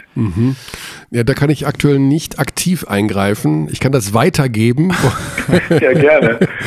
ähm, Sehr ansonsten gerne. musst du, glaube ich, bei der Euroleague äh, selber einen League Pass holen. Das wäre Ja, genau. Ne? Ja, das, Das- könnte ich machen. Das, das ja. äh, wäre noch eine Nee, Möglichkeit. aber ansonsten schaue ich schon auch in die äh, BBL-Spiele rein. Ja. Ich habe jetzt gerade ähm, die Bayern gegen äh, Bamberg angeguckt. Ja, okay. Und was ist dir aufgefallen? Wir hatten das Thema Bayern-Bamberg äh, jetzt zu unserer, in, auch in unserem Podcast ganz am Anfang. Also wir haben ja das Spiel groß gefahren. Was fällt dir bei beiden Teams da so auf? Puh. ja, also ich glaube, man sieht schon, dass die beide auf einem sehr hohen Niveau agieren. Ähm, und, und, und es ist auch ein Beweis eben der Stärke der Liga, dass, dass, ähm, ja, dass wir jetzt eben solche Teams haben, die auch konstant auf so einem Niveau spielen. Natürlich muss man bei Bamberg, ähm, ist es ja ganz klar, dass dieser, dieser Wechsel stattgefunden von den von den Spielern, die sie im letzten Jahr verloren haben, die sie jetzt ersetzt haben. Und man sieht da schon, dass natürlich da das Zusammenspiel nicht da ist, so wie es in den letzten Jahren war. Und Es wird, glaube ich, ganz spannend äh, zu sehen, ob Bamberg eben das Ruder noch umgreifen kann in dieser Saison und äh, nochmal den, den Bayern gefährlich werden kann. Und natürlich dann die Bayern auf der anderen Seite, bei denen man eben sieht, habt ihr ja auch am Ende der Übertragung gesagt, mit welchem großen Selbstvertrauen, mit welcher Ruhe die agieren können. Und das fand ich eigentlich, das finde ich eigentlich immer sehr, sehr schön zu sehen bei, bei einem Team, weil ich war auch in Mannschaften, in denen das so war, dass man eben auch, wenn man mal mit Zähne hinten liegt, so eine Ruhe bewahren kann und einfach seinen Rhythmus weiterspielt und so ein Vertrauen ineinander hat. Und ich glaube, wenn Teams die das gefunden haben, dann, dann ist es, äh, ist es auf jeden Fall, macht es immer viel Spaß. Aber auch das kann man verlieren und ähm, da, da finde das finde ich eben spannend zu sehen, ob, ob beide das, äh, wie sich das eben bis zum Saisonende entwickelt. Da werden wir weiter am Ball bleiben. Joe, ich sage ganz lieben Dank für deine Zeit und für diese Einschätzung. Ich denke, dass auch viele von unseren Hörern gar nicht gewusst haben, dass es da so eine Spielergewerkschaft gibt und was da noch hintersteckt. Wir werden das auch das weiter verfolgen, wünschen dir für die Arbeit bei der World Player Association alles erdenklich Gute. Vielen Dank. Ja, danke, dass du gute Zeit und schöne Grüße in die Schweiz. Alles klar, danke. Danke, Ciao. ciao. So, So. ich, ich weiß immer nie, ob das so Themen sind, die die Zuhörer interessiert. Ich weiß es nicht. An sich Es ist interessant. ist ein großes irgendwo. Mysterium immer. Ja. Wie viel verdienen Spieler? Ja, ich meine, natürlich verdient, ja, also wie gesagt, zwei, so ein normaler Deutscher, ein, ein Spieler, der nur auf der Bank sitzt, sag ich mal, der ist einer von den jungen Leuten, Ja. der wird halt genau diese 2000 Euro kriegen. Ja. Ja, glaube ich eben auch. Aber natürlich verdient, äh, weiß ich nicht. Also ein Thais letztes Jahr Thais hat, war sicher einer der Top-Verdiener war der der Liga Top generell. genau. Und die verdienen dann, Zu Recht auch. Also weiß ich nicht, der kriegt sicherlich netto, weiß ich nicht, 400? Schon, wer jetzt? Thais. Weiß ich nicht. Ich, kann, ich, ich Le- weiß die Zahlen nicht. Ja, ja, Ach so, Jahr. ja, geht schon in die Richtung. So in die Richtung wird das gehen. Aber gut, wir haben äh, über deutsche, äh, die deutschen Regelungen gesprochen und über Ausländer, die hierher kommen. Ja. Trivia Time. Oh, jetzt kommt auch noch Trivia hinten raus. Aber Alex hat sich den ganzen Vormittag drauf gefreut, dass er, dass es, weil er hat eine Trivia-Frage, aber ohne die Trivia-Musik kann ich gar nicht. Ich, ich muss zuerst die Frage stellen, weil du so. brauchst viel Zeit. Ich darf natürlich das iPad nicht benutzen. Ne? Vielleicht weißt du es, aber ich bin, ich bin sehr gespannt. Ähm, welcher ehemalige BBL-Spieler absolviert gerade seine Rookie-Saison in der NBA bei den Utah Jazz?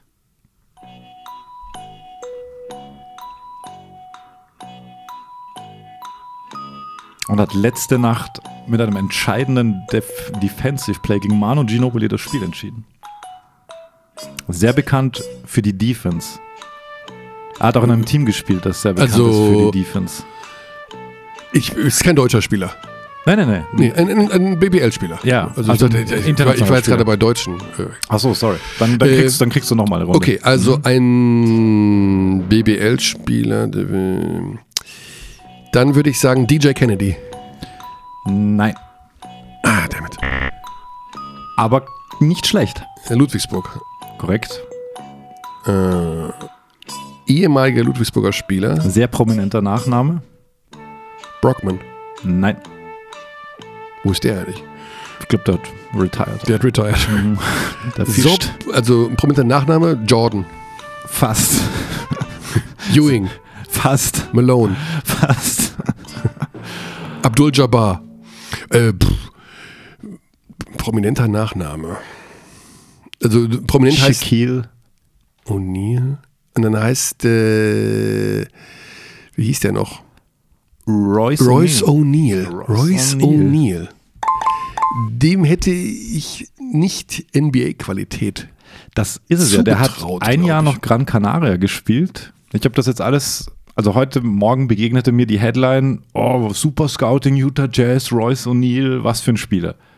So, okay, kenne ich doch den Kollegen. Hm. Ja. Dann kurz mal sein, das nochmal nachverfolgt. Der war auf Gran Canaria, ein Jahr noch ACB, hat dort wohl ganz brav gespielt, hat einen äh, Vertrag bei Schalgiris Kaunas gekriegt dann mit einem NBA-Out, hat Summer League gespielt bei Utah. Und Schub, die haben ihm einen Vertrag gegeben, hat ganz kurz auch äh, G-League gespielt, aber hat, glaube ich, jetzt 48 Spiele, macht 8 Punkte im Schnitt oder so und Hm. ist da wohl Teil der Rotation. Teil der Rotation. Royce O'Neal. Royce O'Neal. Ja, es, Also die Wege des internationalen Basketball sind manchmal wirklich unergründlich. Das Die sind wollte ich damit auch Ja. noch. Äh, also eine sehr, gute, eine sehr gute Trivia, muss ich sagen. Also die hatte wirklich, da Ja. sind viele Aspekte drin. das sind sehr viele. Ja, und ich, äh, tut mir leid, dass ich die Frage, ich dachte, es war klar, dass es ein Importspieler ist. Nee, nee, nee, ich war ja. Aber ja. deutscher, deutscher Rookie bei Utah, den würden wir erkennen. Ja, deswegen war ich so überrascht. Ist ein deutscher Rookie. Was? Haben wir einen übersehen? Peter Fese ist sogar aufgetaucht. Was wurde aus Frido frei? Apropos. Frido Frei, der erste NBA-Spieler. Also man muss an der Stelle sagen, dass nachdem der Name fiel, zum ersten Mal dir begegnet in der Sendung, ließ es dir ja keine Ruhe und du hast dich unter die Ahnenforscher begeben.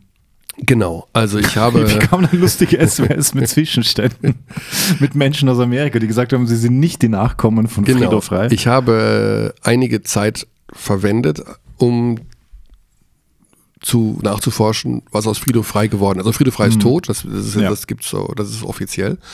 Äh, ich habe mich dann auch wirklich angemeldet bei ancestry.com, um dort nähere Informationen zu bekommen. Man bekommt dort dann ähm, seine Sterbeurkunde und seine Sozialversicherungsnummer. Die sind öffentlich einsehbar und ein Zuhörer hat mir extrem geholfen. Der hat in einer Lokalzeitung. Danke dafür, In einer, ja. auch vielen, vielen Dank. Äh, in einer Lokalzeitung vom Juni 1964 Das ist so absurd. eine, äh, die Amerikaner machen ja oft, dass sie so Kleinanzeigen schalten, wer war auf welcher Hochzeit, wer war auf welcher Beerdigung, wer war auf welchem Geburtstag. Und das war wirklich nur so eine kleine Notiz, 20 Zeilen oder so. Da stand, auf dem 70. Geburtstag von hm, hm, hm, hm, waren auch Frieda, Frido Frei und seine Frau und seine beiden Kinder.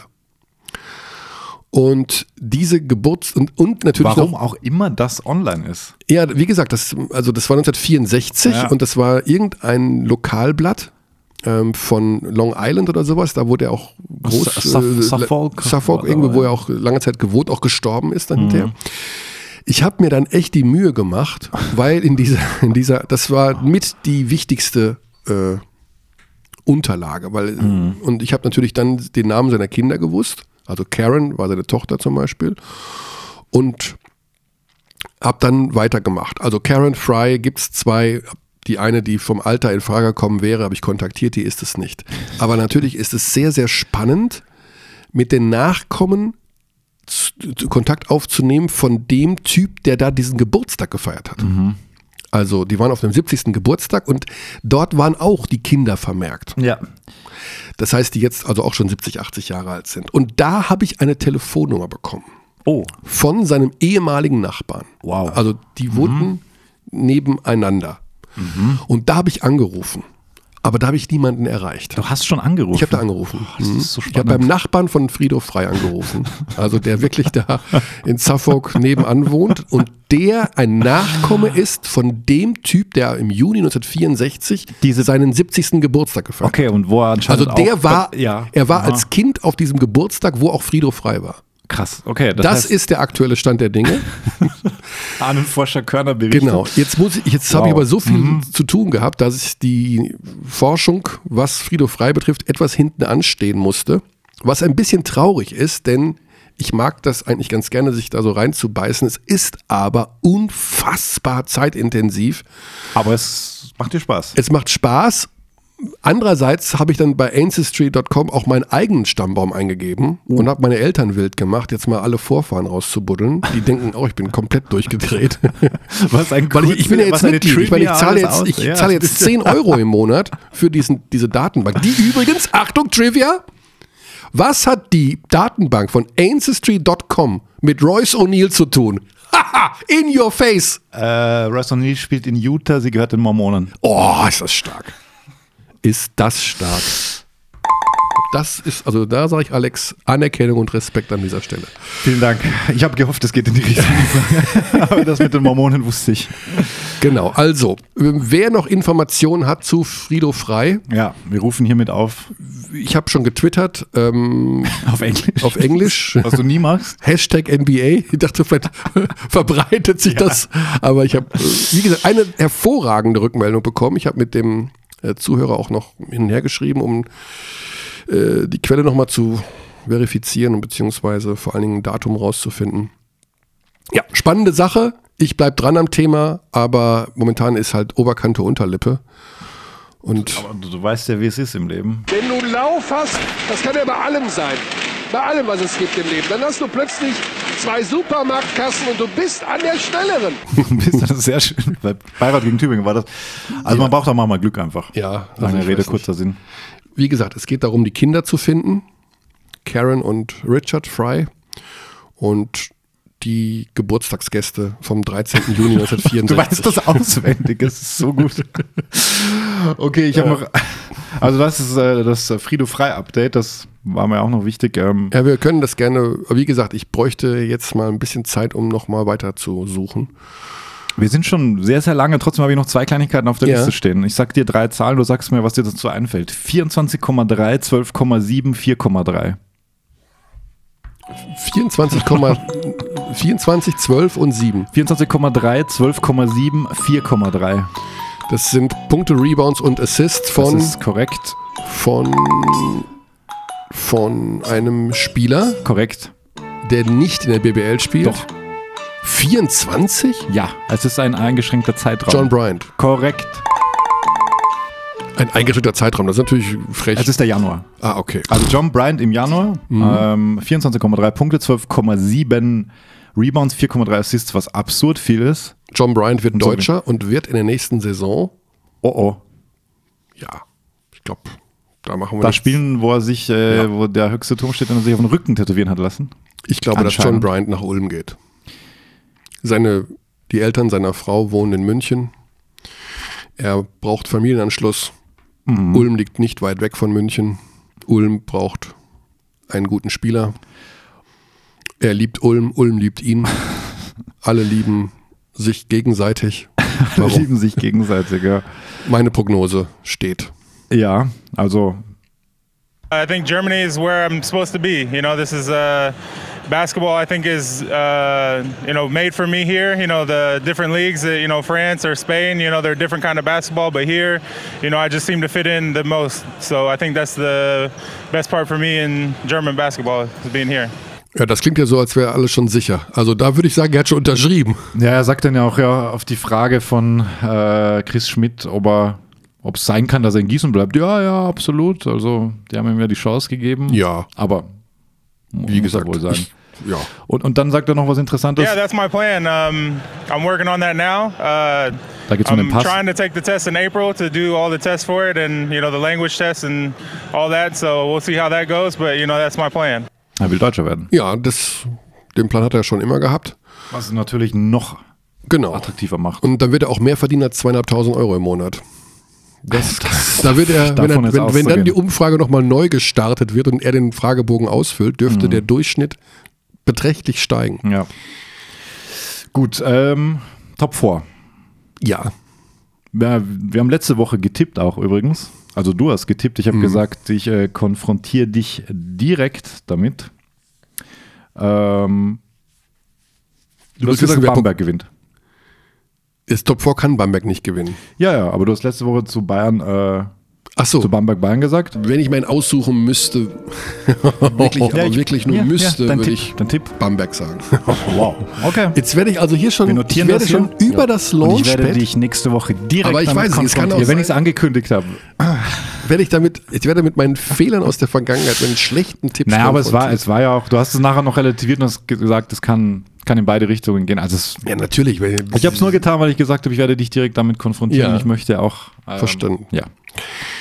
Dann Gut, wer, wer wird Pokalsieger? Also zu 85 Prozent wird FC Bayern München Pokalsieger. Ja. Ich gehe mal Richtung Schlussmusik. 90 90 Prozent.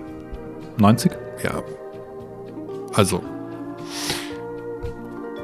Ich meine, ich meine, Also, ich weiß es nicht. Also Alba ist eine Mannschaft, die ich glaube nicht, dass es Bayreuth schaffen kann. Bayreuth kann zwar Alba schlagen, aber ich glaube nicht, dass sie dann 24 Stunden später die Bayern schlagen. Ja. Alba ist am ehesten in der Lage, glaube ich, von den Vieren, also von den Dreien, besser gesagt, die Bayern zu schlagen. So von der Art her, glaube ich, von diesem Approach, den sie, wie sie ein Spiel angehen. Glaube ich eben auch. Also wenn es eine Überraschung gibt, Dann und das Richtung- wäre, also jede, das wäre eine, ja. die Überraschung ist die, wenn Bayern das nicht gewinnt. Genau. Das kann man wohl Das festhalten. können wir festhalten. No offense, Alba, aber Bayern in der Form jetzt auch noch Ja. breite Brust nach Bamberg, Eurocup souverän. Underdogs, die Bayreuth, ich sag's jetzt. Wir hatten Doret gerade da, der geht ja auch quasi davon aus. Also bei Galetzky Bayreuth, geht davon aus. Bayreuth Pokalsieger wäre wäre das natürlich so eine richtige Feel-Good-Story. Das Ja, hätte Cinderella. natürlich ganz viel Charme. Äh, würde sicherlich vielen Fans in Deutschland auch gefallen. Ulm würde vielen gefallen, weil natürlich die Ulmer mal reif Natürlich, sind für ihnen Titel. gut tun. Würde ihnen mal gut tun, aber wie gesagt, nach den Spielen zuletzt, Saison. also die spielen ja wirklich äh, 95 Punkte zu Hause gegen Gießen. Ich bin morgen in Ulm, ich bilde mir morgen meine Meinung, weil morgen spielt Ulm gegen Frankfurt. Ich bin am Wochenende in Ulm. Ich Genau. mir Und das dann- vor Ort an, ansehen. Dann werden wir, also ich werde morgen nochmal in Ulm genau recherchieren, Mhm. was so, was da so richtig das Problem ist. Und das gesamte Top 4, say it out. Laut. Kostenfrei für alle. Also auch wenn Sie daheim Sie müssen irgendjemanden nichts haben, tun. müssen nichts tun, und wenn Sie auf die Seite auch gehen. anderen einfach sagen, geht zu Telekom Sport am Samstag und Sonntag, da gibt es ohne groß Schnickschnack das Einfach Pokaltop vor. Man muss nicht Kunde sein bei der Telekom, man muss gar nichts sein. Ja. Man klickt das an, sieht sich das an, hört sich dich an im zweiten Halbfinale. Im Zweifel dann Coach auch. Koch im ersten. So sieht's aus. So, das war ein leicht anderer Podcast, weil wir etwas mehr Politik mit reingebracht haben, so würde ich es mal nennen. Nächste Woche reden wir dann über das Pokalwochenende Genau, wir und schauen über die zurück. Nationalmannschaft. Wir Oh, genau, wir machen nächste Woche bereits am Montag den Podcast. Es könnte sein. Es könnte Es könnte sein. Also bitte nicht überrascht sein, sollte es am Montag schon einen neuen geben. Wir haben die ganze Schlussmusik durchgequatscht, Körny. Bis bald. Gute Zeit.